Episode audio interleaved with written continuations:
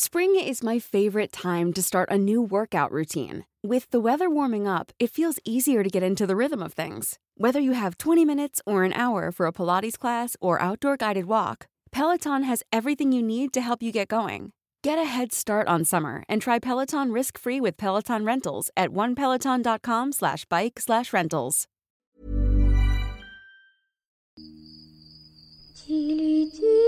Boy. Закрой глаза скорее. Кто-то ходит за окном и стучится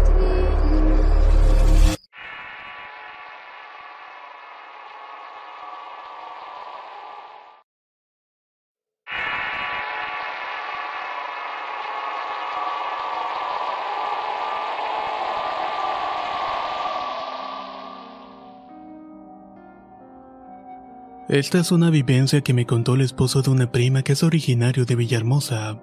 Ahí le ocurrió lo siguiente.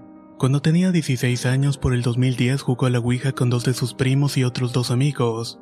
Se habían reunido en una casa de madera en un rancho cerca de la ciudad. Esperaron a juntarse todos y cuando estuvieron listos se reunieron en un círculo iluminado por velas. Iniciaron la sesión e hicieron las clásicas preguntas de aquel tipo de sesiones espiritistas que si había alguien ahí, que cómo se llamaba y que cómo había muerto, pero el puntero no dio ninguna respuesta coherente. Estuvieron a punto de acabar el juego y salir de aquella casona cuando el puntero saltó de las manos de uno de los miembros y empezó a moverse dentro del tablero situándose en las letras hasta formar las palabras. Déjenme en paz. Todos se miraron los unos a los otros y quisieron correr, pero algo los ató aquel lugar y no pudieron quitar la mirada de aquel tablero. El puntero siguió moviéndose y formó más palabras. No se podrán deshacer de mí. La ouija se detuvo unos segundos y siguió moviéndose. Los mataré a todos. El puntero tembló y dio un azote contra el tablero y no se volvió a mover. Levantaron el tablero, las velas y huyeron rápidamente. Ya en la carrera tiraron el tablero al monte. No durmieron en toda la noche y de ahí en adelante nadie habló del tema, pero pasaron los días y la Ouija apareció en la casa de uno de los asistentes. Este la tiró a la basura y días después apareció en el librero de otro. La terminó quemando pero a la semana apareció bajo la almohada de otro participante. Todo esto ocurrió en el lapso de un par de meses. El tablero aparecía en algún lugar de la casa o está en la mochila de algún participante de aquella sesión pero al momento de deshacerse de esta, ya sea rompiéndola, tirándola a la basura, esta aparecía en la siguiente casa. La situación estuvo a punto de hacerlos enloquecer. Aquellos jóvenes ya no dormían y no comían, ni siquiera querían salir de la casa por temor a encontrarse de nuevo con aquel tablero. Cuando la situación fue insostenible se juntaron con el tablero y fueron a ver a un sacerdote en la catedral de Villahermosa. Fueron para que les dieran una bendición y un consejo. El sacerdote les prometió que les ayudaría a deshacerse del tablero, pero les pidió a cambio de que no volvieran a retar a lo desconocido y que se acercaran más a Dios. Ambas partes cumplieron y el sacerdote se deshizo del tablero Ouija. Nunca más volvió a aparecer y ellos se pegaron a la iglesia ortodoxa. Después de eso todo volvió a ser como antes, pero eso sí, les dejó una huella en sus vidas que nunca van a olvidar.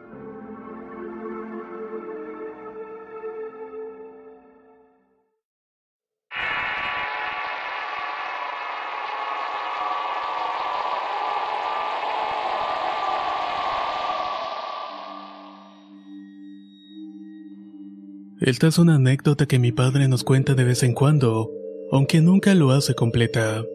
Él y sus primos, hijos de su tío materno, jugaron un día a la Ouija. Todo esto que voy a contar ocurrió en frontera municipio de Central en Tabasco. El mayor Ernesto era el hijo rebelde y problemático, mientras que Eric el menor era el hijo ejemplar y consentido por su madre. Pero eso sí, ambos hacían de las suyas tanto juntos como separados. Todo comenzó hace años por ahí del 2005 cuando Ernesto tenía aproximadamente 15 años. Ambos, pero principalmente Ernesto, comenzaron a comportarse de manera extraña. Comenzó a volverse cada vez más rebelde y grosero. Faltaba clases, discutía con mis tíos, peleaba con Eric y llegó a tener problemas en la escuela. Incluso fumaba y bebía alcohol y hasta llegaron a escuchar que consumía otras cosas. Eric, por su parte, apenas cumplía con sus obligaciones. Poco a poco notaron que Ernesto comenzó a hablar solo y a encerrarse mucho en su cuarto y a vestir casi siempre de negro. Comenzó a juntarse con gente estrambótica y se pintó las uñas negras y tenía un semblante progresivamente pálido. Escuchaba música rara y se volvió más huraño con la gente que ya conocía. Aumentaron los problemas y al no tener respuesta sus padres decidieron revisar la habitación que ellos estaban compartiendo. Hicieron una revisión a fondo mientras ellos no estaban y encontraron el cuarto hecho un desastre.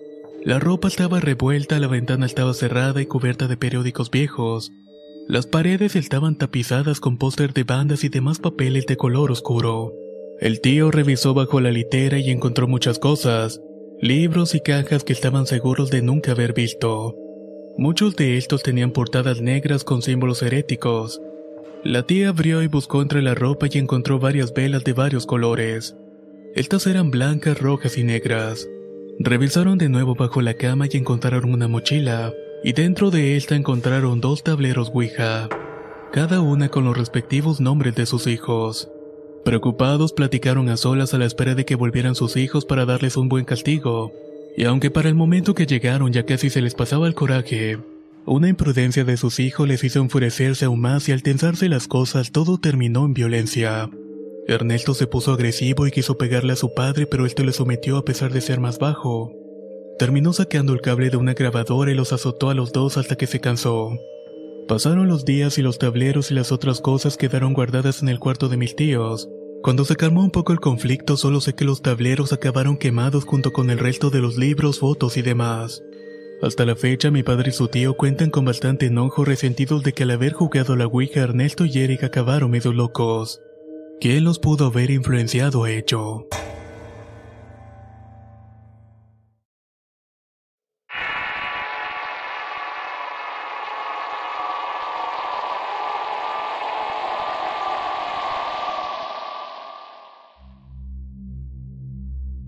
Esto le ocurrió a una prima por allá del año 2007, cuando iba en el último semestre del bachiller. Karina había ido con sus amigas al teatro de la escuela a jugar la Ouija, y como ella asistía al turno de la tarde era más difícil que se toparan con alguien. Fue a la última hora cuando realizaron el juego, pero de entrada no ocurrió gran cosa, y durante los días siguientes todo transcurrió normal. Hasta que a partir de cierta noche ella comenzó a soñar con figuras encapuchadas que formaban un círculo alrededor de una mesa llena de velas, en el sueño bajaba unas escaleras en forma de caracol y al pisar el último escalón todos volteaban a verla invitándola a unirse. Ella obviamente se asustaba pero una fuerza ajena la obligaba a mover su cuerpo. Cuando se les unía y veía de cerca notaba que estos tenían máscaras blancas, pero cuando se quitaban las capuchas les brotaban cuernos de la cabeza y en el momento que se quitaban las máscaras despertaba. Empezó a tener ese sueño todas las noches. De hecho, en uno de esos días mi hermano se quedó a dormir en su casa y tuvo el mismo sueño. Se lo contó a mi primo y esto se lo contaron a mi tía en la hora de la comida, justo en la presencia de Karina, pero ella se lo cayó hasta tiempo después.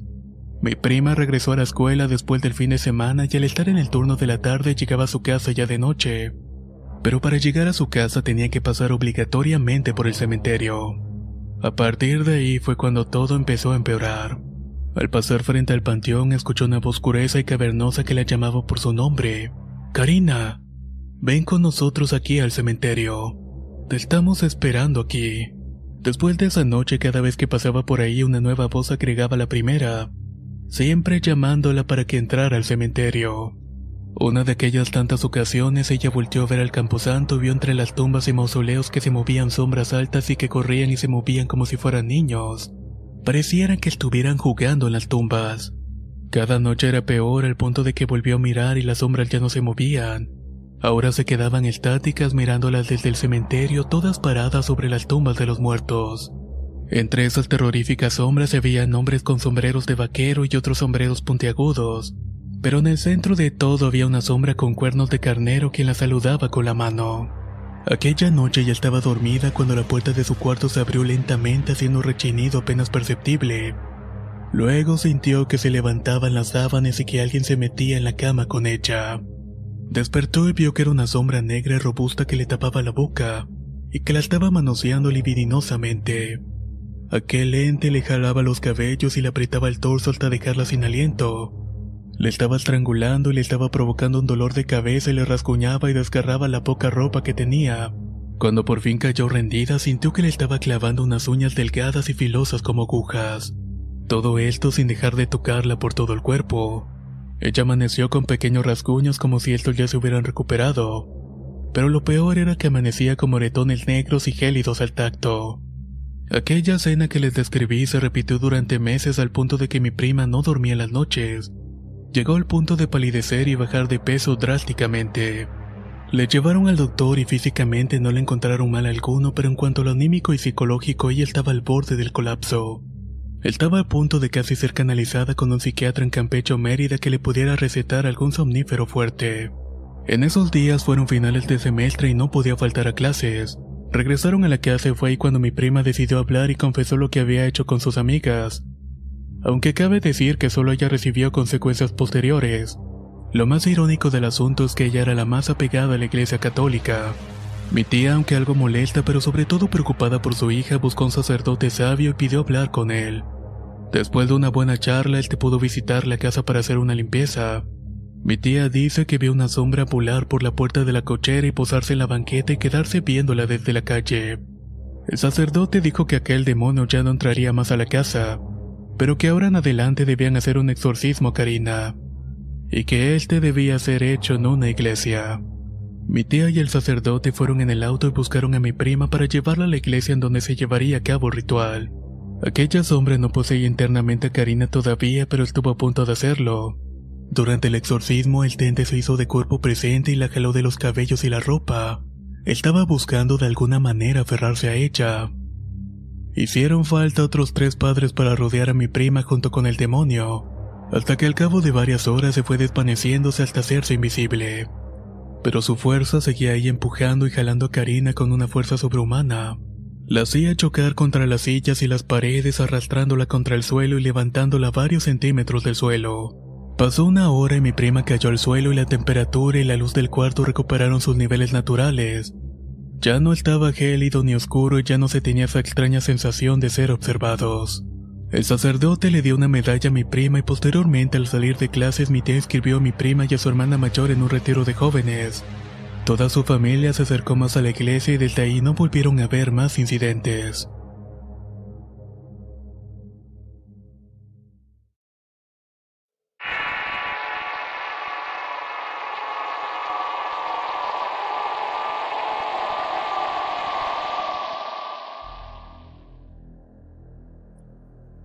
Este evento fue contado por mi madre en una cena familiar. Cuando ella iba en el bachillerato, unas compañeras le invitaron a jugar la Ouija, pero al estar apegada a la iglesia obviamente rechazó la oferta. Aquellas muchachas que si mal no recuerdo eran cuatro se fueron a jugar a la casa de una de estas. Lo terminaron haciendo y al parecer no pasó nada, o eso se creyó durante varios años. Tiempo después cuando mi madre salió de la universidad y fue de visita a su ciudad natal, Supo por un primo de una de estas muchachas el destino fatal de todas y cada una de ellas. Una tuvo un accidente automovilístico quedando prensada y muriendo de una manera lenta y dolorosa. La segunda se quitó la vida colgándose de una viga de su casa sin razón aparente. La tercera cada vez que se embarazaba perdía sus bebés y había sufrido ya más de cuatro abortos. La cuarta y última desarrolló esquizofrenia y hasta la fecha se sabe que está internada en un hospital psiquiátrico en la ciudad de Campeche. Parece no recordar mucho de lo que pasó después de haber jugado con la Ouija. A veces tiene momentos de lucidez en los que habla y pregunta por sus parientes que de vez en cuando van a verla, pero cuando se le pregunta el por qué está ahí se altera y pierde la razón. Todo esto se supo gracias al testimonio de mi madre, y también de su amiga quien contó al primo de estas muchachas sobre la invitación que había recibido por parte de una de estas compañeras de la escuela. Muchas gracias por haber escuchado mis historias.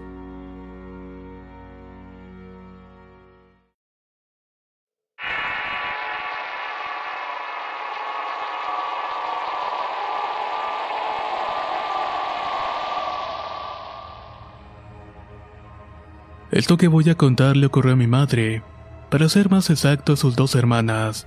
Mis tías eran casi de la misma edad y una se llama Amparo y tenía 22 años, mientras que la otra se llama Cristina y tenía 19 años en ese entonces. A su vez eran amigas de dos vecinas a las cuales por cierto les gustaba mucho jugar con la Ouija. Según las vecinas nunca les había pasado nada por jugar con esa cosa, aunque era de extrañarse que no les pasara nada ya que la Ouija sí les contestaba o sí se movía el puntero. A mis tías les gustó tanto jugar con ella que un día se las pidieron prestada. Jugaban largos ratos encerradas en su cuarto para que no las viera mi abuela porque ella era muy católica.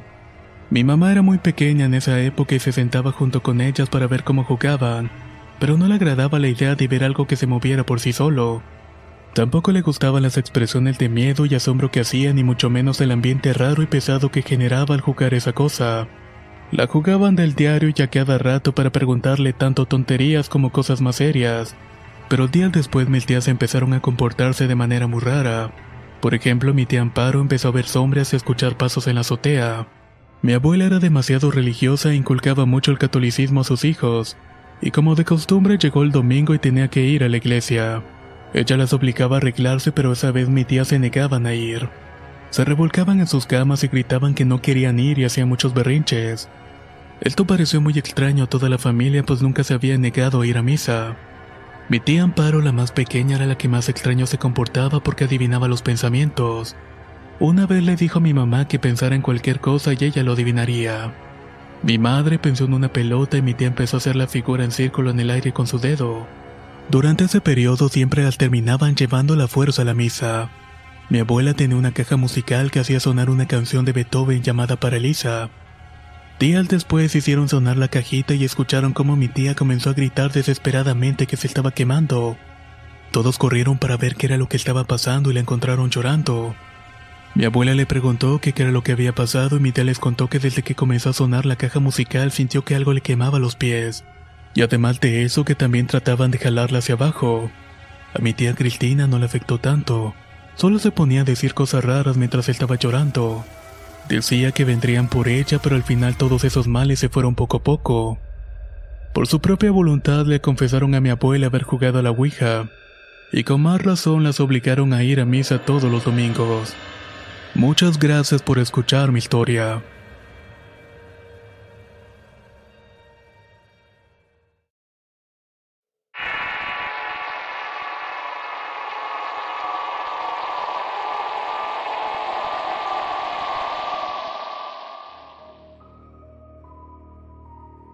Mientras escribo esto estoy temblando del miedo de solo recordar lo que me pasó hace más de 20 años en mi niñez.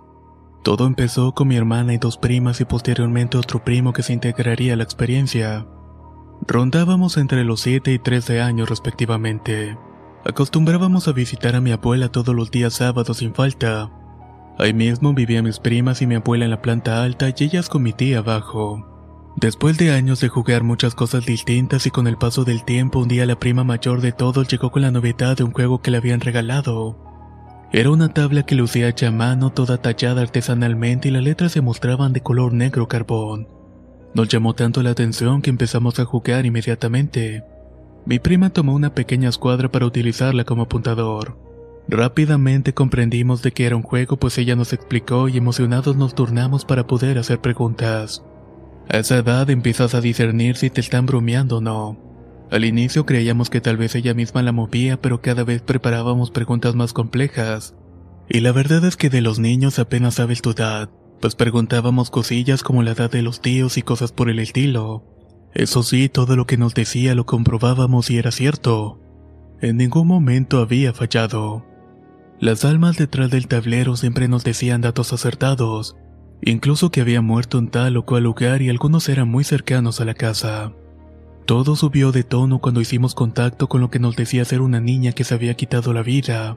Decía que era buena y que siempre estaría para nosotros. Todos los sábados esperábamos con ansias para llegar y poder jugar a la Ouija. Entonces llegó el día en que nos visitó mi primo y lo invitamos a jugar. Inmediatamente se manifestó nuestra amiga y en lugar de responder nuestras preguntas nos dijo que él le gustaba y que le daría un beso. Nosotros bromeando dijimos que sí, que se lo diera. A los pocos minutos mi primo se levantó corriendo al baño a vomitar. Después de lavarse la boca decía que sentía en su cachete izquierdo caliente, y para nuestra sorpresa lo tenía colorado como si le hubieran dado una cachetada. Le preguntamos a la tabla si había sido ella la causa y dijo que sí, que había sido por el beso que le había dado. Desde ese día empezó a ocurrir que cuando nos quedábamos a dormir ahí se prendían el estéreo y la televisión. Pero los únicos que nos despertábamos éramos nosotros, pues los adultos decían que no escuchaban nada. En una de esas Ryan Reynolds here from Mint Mobile. With the price of just about everything going up during inflation, we thought we'd bring our prices down.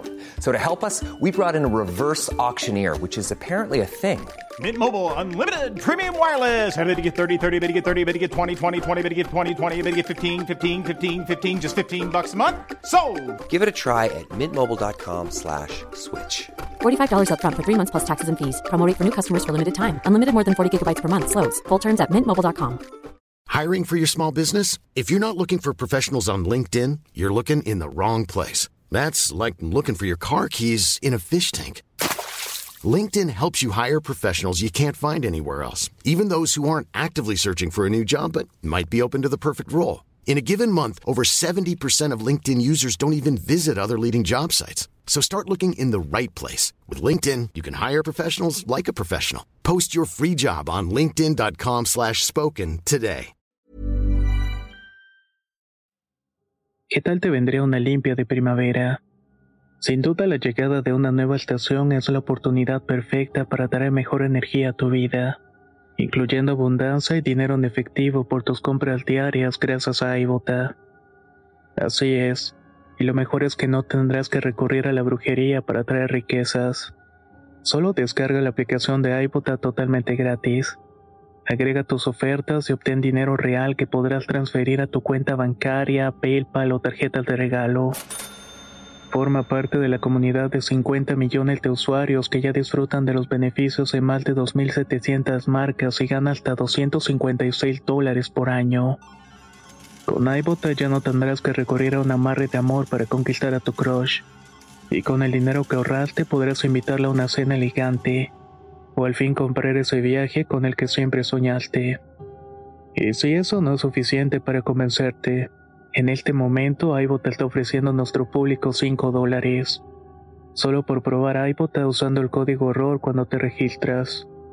Solo tienes que ir al App Store o Google Play Store y descargar la aplicación iBota gratis, para comenzar a ganar dinero en efectivo y usar el código ROR.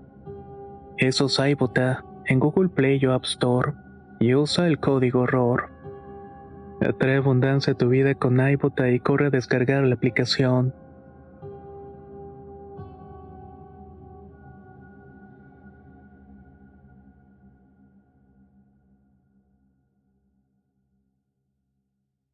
Tantas nos prendieron una grabadora así que me acerqué y la desconecté. Pero esta misteriosamente seguía prendida. La revisé para ver si tenía baterías, pero no. El compartimiento estaba vacío. Todas las fotos de la casa también se empezaron a tornar acosadoras. Sus semblantes se transformaron paulatinamente pero radicalmente hasta mostrar un ceño fruncido. Además podíamos ver cómo nos seguían con la mirada al caminar frente a ellas. Se perdían nuestras cosas y de repente aparecían en otro sitio. Una vez estaba jugando Nintendo con un solo control conectado y de repente se puso en pausa y decía que el Player 2 era quien lo había puesto. En otra ocasión jugaba con mi prima y mi hermana y la tabla empezó a vibrar. Cuando se acercaron al cursor, este se movía preguntando que por qué no se juntaban a jugar con ella. Ellas me hablaron y yo simplemente dije, ahora estoy pensando en un color. ¿Cuál es?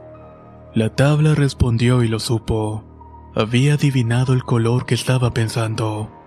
Yo no lo creía y entonces lo retamos. Si realmente estás aquí, pruébalo. En el mismo instante de terminar la oración escuchamos que se cayó y rompió un jarrón que tenía mi tía, por lo que supimos que ya nos esperaba un fuerte regaño. En otra ocasión casi nos descubren jugueándola pero la alcanzamos a esconder debajo de una cama. Ese mismo día nuestra tía nos llevaría de paseo. Cuando regresamos ansiosos de volver a jugar la tabla ya no estaba. La empezamos a buscar frenéticamente hasta que mi prima se quedó como en trance. Tenía la mirada fija en un mueble donde teníamos el apuntador. Yo me acerqué y me apuntó debajo y me asomé y ahí estaba. En cuanto la saqué mi prima cayó en el sillón como si alguien la hubiera empujado. Rápido empezamos a jugar de nuevo y nos dijo que se había escondido, pues al haber dejado el portal abierto había malas energías rondando. Pero nosotros no creíamos que se hubiera movido sola, y un tanto preocupado intentamos cerrar la sesión. Procedimos pero la escuadra se empezó a mover de manera tan rápida que fue imposible seguirlo, así que por unos segundos se movió por sí solo. Cuando por fin se detuvo y cuando la volvimos a tocar nos dijo que era tarde, que las malas energías ya la habían encontrado y que ahora empezarían a pasar cosas malas en su plano y no en el de nosotros. Arropados por el pánico en ese momento nos quisimos deshacer de ella pero no fue fácil. La tiramos en el contenedor público de basura en repetidas ocasiones y de verdad literalmente regresaba a la casa por sí sola. Después supimos que debíamos quemarla o regalarla pero a esa edad nos era difícil ir lejos para quemarla. Después decidimos seguir jugando y ese espíritu nos pidió rezarle que le diéramos alguna de nuestras pertenencias para poder tomar esa forma. De esa manera empezaría algo más raro. Caímos en eso y allí empieza algo todavía más raro. Mi prima le dijo que aquí estaba el tecolguije.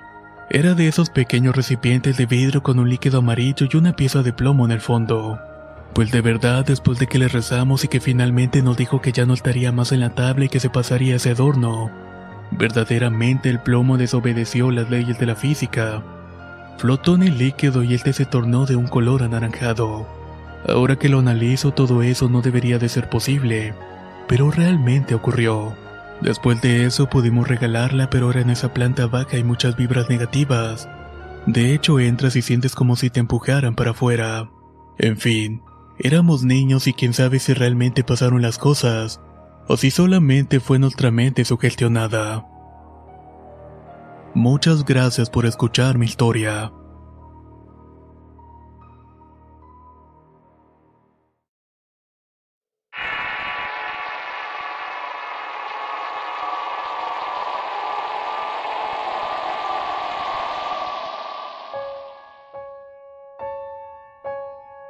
Todo comienza con una familia luchando en contra de las dificultades. Mi hermana tenía alrededor de 17 años y ella y un grupo de amigas que eran muy unidos estaban muy preocupadas por sus exámenes finales. Quizás por eso en una de sus tantas pijamadas decidieron jugar a la Ouija.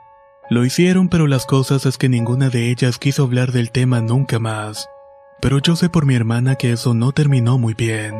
Luego de un tiempo, tal vez unos tres meses más o menos, todas las chicas empezaron a tener miedo. Ninguna quería quedarse sola en la casa. En realidad apenas sí recuerdo porque yo era muy pequeño, pero mi hermana me mandaba a mí para acompañarlas y que nadie se quedara sola. Lo más grave le pasó a una de estas chicas, una en particular que tenía problemas con su familia. Nadie supo cómo ni qué pasó, pero se alejó de sus amigas y en menos de una semana pasó al hospital para morir. Ni los doctores supieron qué fue lo que le pasó. Yo creo que como se dice en varias versiones, cuando se perturba un alma, te suele atacar a las almas más débiles. Sin embargo, esto no termina aquí y el espíritu, lo que fuera que sea, los empezó a molestar a todas. Tanto que mi hermana no podía dormir sola y a veces se ponía tan fría como un muerto. Desconozco qué fue lo que sería de sus amigas. Lo único que supe fue que la madre de una de ellas, ese engendro, atacó su mano y la mordió. Pero como en ese entonces era niño, no supe nada más del asunto. En ese punto mi hermana encontró el libro de mi padre el libro de San Cipriano. No sé cómo hizo ni qué rayos pasó con ese conocimiento, pero de alguna forma relativa logró parar esa cosa. Pero más bien parecía que eso se me hubiera pasado a mí. Ella logró terminar el bachillerato y emigró, pero algo se quedó conmigo. Siempre me molestaba y movía las cosas o prendía y apagaba los televisores. Inclusive algunas veces vi salir sombras de los pasillos. Llegó al punto de saber la música que me gustaba y la que no para jugar con la estación de radio. Ya me había acostumbrado a tener algo que me seguía ya que lo sentía y podía tocarlo, pero nadie podía percibirlo más que yo. Siempre que salía de la casa o lo entraba en la oscuridad sentía que me estaba esperando y viéndome fijamente. Al subir las escaleras era igual ya que sentía sus pasos atrás de mí. Nunca nadie me creyó y me tenían como un niño mentiroso.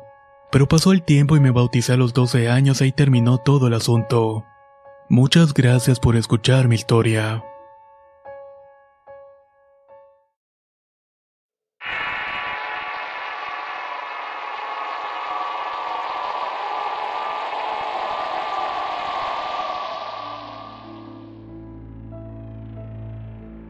Soy de Tucumán, Argentina y actualmente tengo 27 años. Esto relata algo que hice con unos amigos hace 10 años aproximadamente. Tal vez haya sido por ignorancia o simple curiosidad, pero sinceramente nunca entenderé qué nos animó a hacerlo. Aunque hoy es algo que no tiene realmente mucha importancia. En aquel entonces mi familia tenía un bar de comidas rápidas ubicado cerca del parque principal de la provincia. Aunque tenía mala fama por sus dueños, pudieron trabajar con relativa calma, lo cual me permitió conocer algunas personas. Mientras estuve allí me hice de unos cuantos amigos.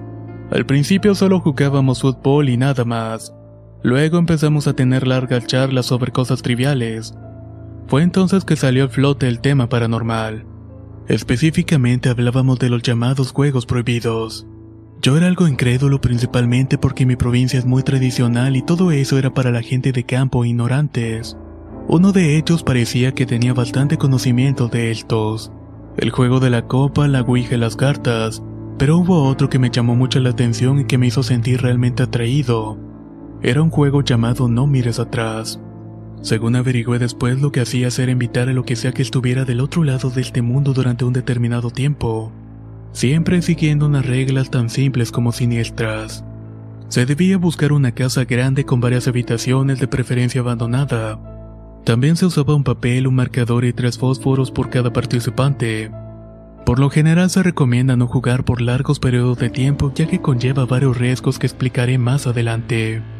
Mi amigo dijo que ya lo había hecho cientos de veces en una vieja casa en construcción que había quedado abandonada nos retó que si éramos valientes jugaríamos con él el siguiente viernes. Todos tocados en nuestro orgullo aceptamos ir a un miércoles. Quedamos de vernos para el siguiente fin de semana a medianoche. Después de terminar mis labores en el negocio familiar llegó la hora de la noche. Los cinco amigos estábamos en la entrada de esa casa. El que sabía del juego comentó que pusiéramos en el papel la siguiente frase. Los invito a mi mundo. Reunión en mi casa de 12.10 a 12.35 de la madrugada. Nos dio cada uno tres fósforos los cuales se encienden si empieza el juego queda sin prender si el juego falla. El asunto es que si prenden por ningún motivo se debe mirar atrás. Por más ruidos, voces o pasos que se escuchen uno nunca debe voltear atrás, ya que nunca se sabe qué tipo de ser entrará en la habitación. Eran las 12.08 de la madrugada y terminábamos de colocar las invitaciones. Debíamos encender los fósforos a la hora indicada y esperar lo mejor. Marcada la hora, todos procedimos a raspar los primeros fósforos. Fallamos e hicimos el segundo intento e inició la combustión lentamente. Ahora deberemos estar mirando la pared durante 25 minutos en una casa abandonada solo alumbrados por una tenue luz. Pasaron los primeros momentos y nada pasaba. Dos amigos llamados Ignacio y Miguel se empezaron a burlar del ideólogo diciéndole que se dejara de tonterías, que mejor se buscara una novia que no andara jugando jueguitos tontos, pero se quedaron callados repentinamente cuando sentimos que algo muy pesado cayó cerca de la puerta. Luego se empezó a escuchar como si se estuviera arrastrando. El miedo se apoderó de nosotros salvo quien propuso el juego. Él estaba calmado y sereno aunque por ratos sí cerraba los ojos. Yo estaba igual y me empezaba a preguntar qué mierda estaba pasando cuando lo seguí. Apenas llevábamos tres minutos de 25 y ganas de correr no nos faltaban pero no sabíamos lo que podía pasar si salíamos con esas cosas allá afuera, pues al poco tiempo se empezaron a escuchar pasos y ruidos de golpes. Quizás haya sido la adrenalina del momento, pero Miguel se cansó de esto y decidió salir corriendo. No le importaba lo que pudiera encontrarse en el camino. Ignacio, yo y otro amigo Luis lo seguimos para escapar a pesar de las advertencias de Alberto que se quedó tranquilo. Yo tampoco soportaba estar ahí, corrimos y corrimos hasta llegar a la salida. Por suerte no habíamos sido tan tontos para hacer el juego en la planta alta. Cuando finalmente dejamos de correr llegamos cerca del bar de mi familia. Acordamos jamás contarle a nadie lo que había pasado, porque seguramente pensarían que fuimos a hacer vandalismo a esa propiedad. Esperamos a aquel que se quedó atrás y pasó como una media hora y nada. Empezamos a temer lo peor y decidimos volver a ver qué era lo que había pasado. Al llegar al lugar empezamos a gritar su nombre, pero este no salía. Creíamos que tal vez nos estaba jugando una broma por dejarlo solo, pero con el pasar del tiempo la espera se hizo angustiante. Fue entonces que escuchamos un grito desgarrador desde adentro de la casa que nos hizo estremecer. Entramos corriendo a pesar de todo y llegamos al lugar de la invocación. Ahí encontramos a nuestro amigo inconsciente tirado en el piso. Lo sacamos en peso y lo llevamos a su casa y su madre estaba asustada, Preguntó qué nos pasó y se nos ocurrió decirle que había tomado una cerveza de más y se había quedado dormido. Nos creyó a pesar de que no teníamos olor a cerveza. Nos despedimos y acordamos volver mañana para ver cómo seguía y hablar sobre lo que había pasado. Al día siguiente algo andaba mal y él no despertaba a pesar de todos los intentos. Le tiraban agua en la cara, le ponían música en volumen alta pero no había reacción aparente. Finalmente decidieron llevarlo al hospital, pero desgraciadamente no supe qué pasó debido a que me mudé con mi familia. Perdí contacto con ellos, pero no por gusto. Hice varios intentos de volver a buscarlos y según supe también ellos se fueron del barrio. Hasta el día de hoy me pregunto qué fue lo que pasó esa noche. Pero solo decidí dejar todo esto atrás y continuar con mi vida. Muchas gracias por escuchar esta experiencia.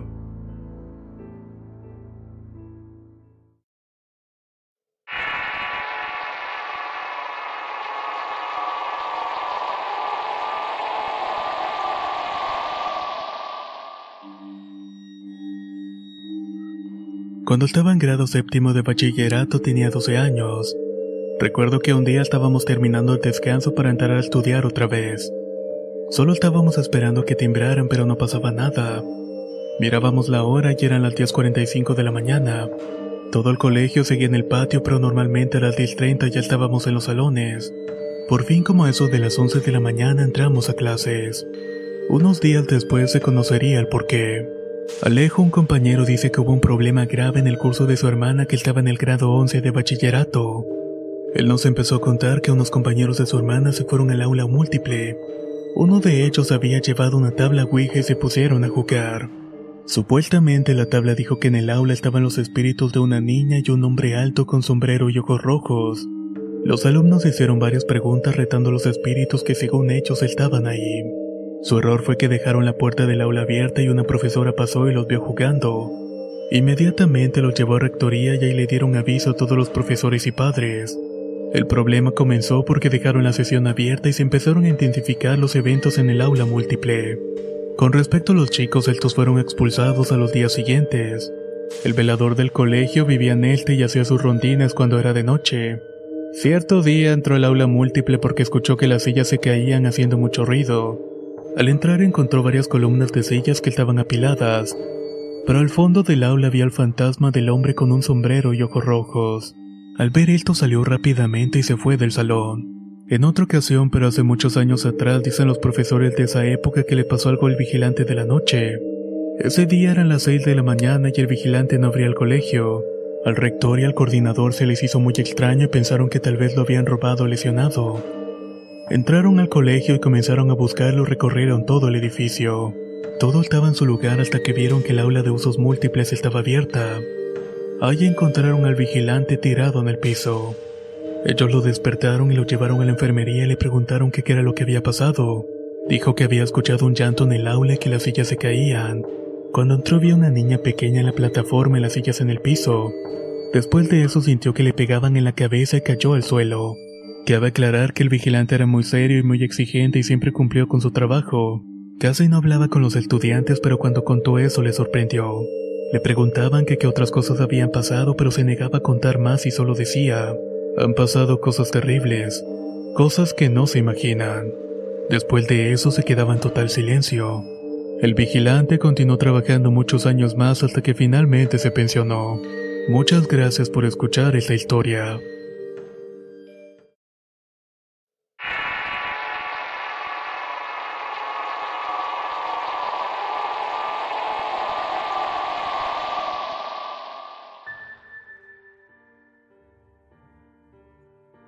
Mi nombre es Tatiana y soy de Bogotá, Colombia. Actualmente tengo 15 años y el relato que estoy por contar sucedió a mediados de febrero de este año. Apenas habían comenzado las clases y me habían tocado con los mismos compañeros del año anterior. Un día como cualquier otro habíamos quedado en vernos en la casa de mi compañera Marcela. Conformábamos el grupo por cuatro mujeres y tres hombres. Ese día se suponía que veríamos una película, pero cuando ya todos estuvimos reunidos, Juan Sebastián dijo que le pareció muy aburrido y que había traído algo que nos quitaría el aburrimiento. En ese momento me dio una punzada en el corazón cuando vi cómo sacaba una tabla ouija de su maleta. Todos lo miramos con seriedad ya que según él sabía cómo jugarla sin que saliéramos lastimados, y sin más logró convencer al grupo. Yo por mi parte dije que solo prefería verlos jugar. Pasó alrededor de media hora sin que el tablero hiciera algo en movimiento, hasta que Juan Sebastián hizo una pregunta. ¿Alguien está con nosotros? Luego de decirlo, la respuesta fue sí. En aquel momento nadie lo esperaba y entre gritos salimos completamente asustados. Yo me fui a mi casa aunque mi grupo me rogó que siguiéramos jugando pero yo no accedí. Pasaron los días y nadie más habló del asunto al respecto. Pero un día cuando mi madre había salido de trabajar yo estaba haciendo el aseo de la casa.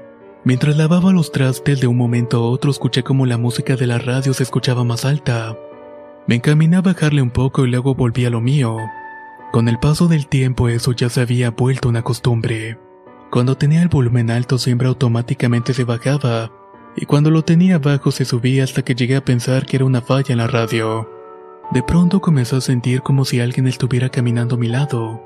Por el rabillo del ojo lograba diferenciar la figura negra de un hombre corpulento muy alto. Hablé con mis amigos al respecto, pero ninguno me hizo caso. Una noche mientras dormía sentí como alguien abría la puerta de mi habitación. En ese momento mi cuerpo se tensó y me cubrí de pies a cabeza. Luego sentí como alguien tomaba mi cabeza y la ponía en lo que yo sentí que eran unas piernas. Así pasé las noches y los días. A veces sentía que me acariciaba todo el cuerpo o el rostro, mi madre incluso me había llevado con una mujer y me había dicho que era un alma que se había enamorado de mí, pero que tenía que encontrar la forma de expulsarla de mi vida ya que no era un ente positivo. Con el paso del tiempo comencé a salir con un chico y el mismo día que me pidió ser su novia en la noche escuché cómo abría la puerta de mi cuarto, y ahí nuevamente sentí las caricias. Yo comencé a llorar rogando que me dejaran paz y entonces escuché un grito seguido de cómo se cerraba una puerta con mucha fuerza. Desde ese entonces jamás he vuelto a sentir o escuchar nada extraño. Muchas gracias por escuchar mi historia. ¿Qué les han parecido estas experiencias con la Ouija? Te pregunto, ¿alguna vez has jugado con ella o te atreverías a hacerlo? La verdad es que no es algo muy recomendado si no sabes en lo que te estás metiendo. Pero al final tú siempre tienes la última decisión. Tal vez si lo haces terminarás contando una anécdota para el siguiente video. Muchas gracias por escucharnos.